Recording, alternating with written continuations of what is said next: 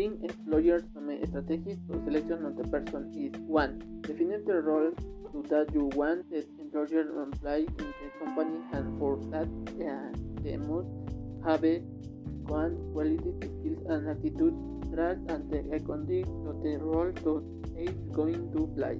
2. Ideal person to publish the requirements and the necessary profiles and applicants will choose characteristics will send their request and decide the staff update you know commune wow cover state profile 3 it is attractive to select a person who met the characteristics of the attitudes personality skills to perform work history reviews performance reference 4 select the three candidates the candidate work met to Refers and the maximum and can refuse it in well and work most appropriate and necessary way.